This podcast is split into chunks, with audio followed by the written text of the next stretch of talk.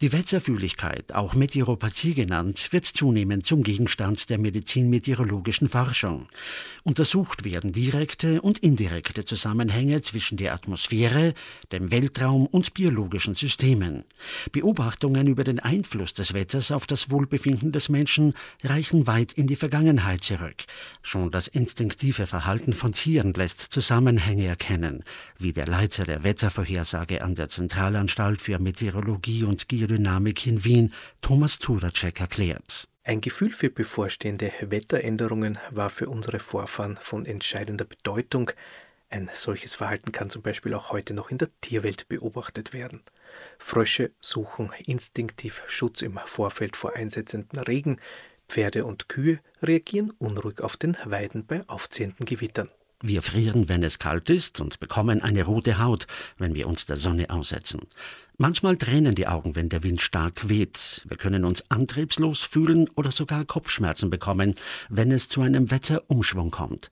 Keine Einbildungen, sondern bestätigte Reaktionen auf Wetteränderungen, über die zumindest eine bestimmte Gruppe von Menschen berichtet, weiß Thomas Turacek. Der heutige Mensch hat dieses Gefühl jedoch durch moderne Annehmlichkeiten der Zivilgesellschaft weitgehend eingebüßt durch Stress im Alltag oder bei chronischen Erkrankungen kann es jedoch zu einer Überempfindlichkeit gegenüber Wetteränderungen kommen. Neben dieser Gruppe der wetterfühligen Menschen gibt es also auch die Gruppe der wetterempfindlichen Menschen. Bei ihnen verstärken bestimmte Wetterlagen bestehende Beschwerden. In diesem Fall kommt es zu einer Art Überreaktion des Körpers auf Wetterreize, vermehrt in Kombination mit den Gewohnheiten des modernen Alltagslebens. Zu betonen ist, dass Wetteränderungen keine Krankheiten auslösen können, Änderungen der Temperatur, der Feuchte oder des Luftdrucks können aber Beschwerden bei chronischen Erkrankungen verstärken. Als Beispiel sind Rheumatiker zu nennen, deren Beschwerden bei tiefen Temperaturen und bei hoher Luftfeuchtigkeit nicht abnehmen, sondern sich eher verstärken. Genauso wird fehlender Sonnenschein depressive Verstimmungen vertiefen und zu keiner Linderung beitragen. Außerdem können empfindliche Personen auf Föhn, das ist ein warmer und trockener Fallwind im Bergland, mit migräneartigen Kopfschmerzen reagieren. In unseren gemäßigten Breiten sind wir einen starken Wechsel an Warmfronten, Kaltfronten, Hoch- und Tiefdruckgebieten ausgesetzt, oft in Kombination mit dem vertrauten Genua oder Italientief.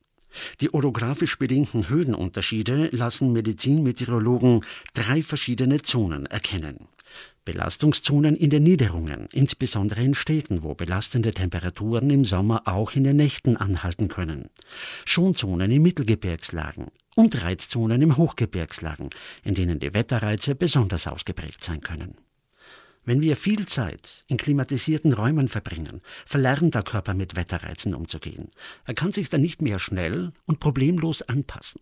Personen mit chronischen körperlichen und geistigen Erkrankungen wird empfohlen, auf den eigenen Körper zu hören und sich im Anlassfall zu schonen und einen Gang zurückzuschalten. Empfiehlt Thomas Turacek, Leiter der Wettervorhersage an der Staatlichen Zentralanstalt für Meteorologie und Geodynamik in Wien, der älteste staatliche Wetterdienst der Welt.